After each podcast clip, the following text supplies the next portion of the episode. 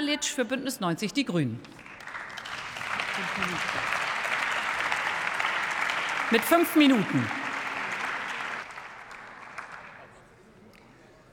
Sehr geehrte Frau Präsidentin, liebe Kolleginnen und Kollegen! Ich finde es ehrlich gesagt ein bisschen unglücklich, dass wir jetzt hier diese Debatte in der Sache führen müssen, weil ich erstens ehrlich gesagt davon ausgegangen bin, dass alle Argumente zu diesem Punkt bereits ausgetauscht sind und zweitens versuche mir vorzustellen, wie eine solche Debatte auf die Menschen in unserem Land wirkt angesichts der vielen Probleme, die wir jetzt zu bewältigen haben.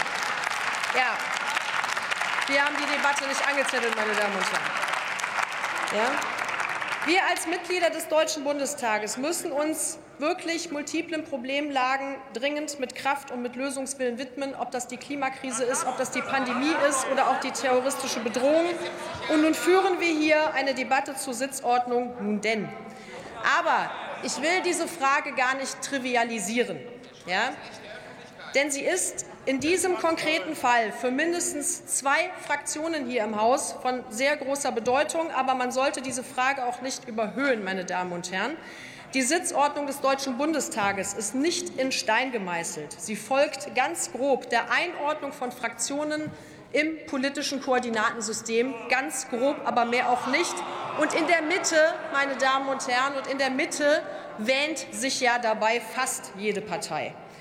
Und wenn wir uns die Sitzordnung in den Landtagen anschauen, dann finden wir da auch kein einheitliches System vor, sondern so ziemlich jede irgendwie denkbare Konstellation. Und ja, es stimmt, wir haben die Sitzordnung auf diese Weise noch nie geändert, was aber nicht bedeutet, dass es daran nie ein Interesse gab.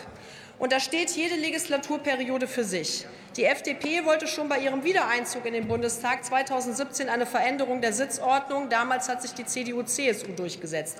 Jetzt zu sagen, das war doch schon immer so, ist natürlich nachvollziehbar, aber inhaltlich auch ein denkbar schwaches Argument, meine Damen und Herren. Für uns Für uns erscheint der Wunsch der FDP nach einer Veränderung mindestens genauso nachvollziehbar wie der Wunsch der Union, alles so zu belassen, wie es jetzt ist.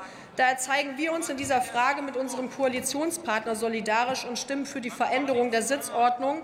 Doch, und das lassen Sie mich bitte noch sagen, doch wir appellieren auch an beide Fraktionen, meine Damen und Herren, in gegenseitigem Respekt und in Anerkennung des Standpunktes des jeweils anderen im Laufe dieser Wahlperiode einen Dialog über den Zusammenhang politischer Selbstverordnung und Sitzordnung zu führen, damit wir nicht in vier Jahren wieder hier stehen und die gleiche Debatte erneut führen müssen. Ganz herzlichen Dank.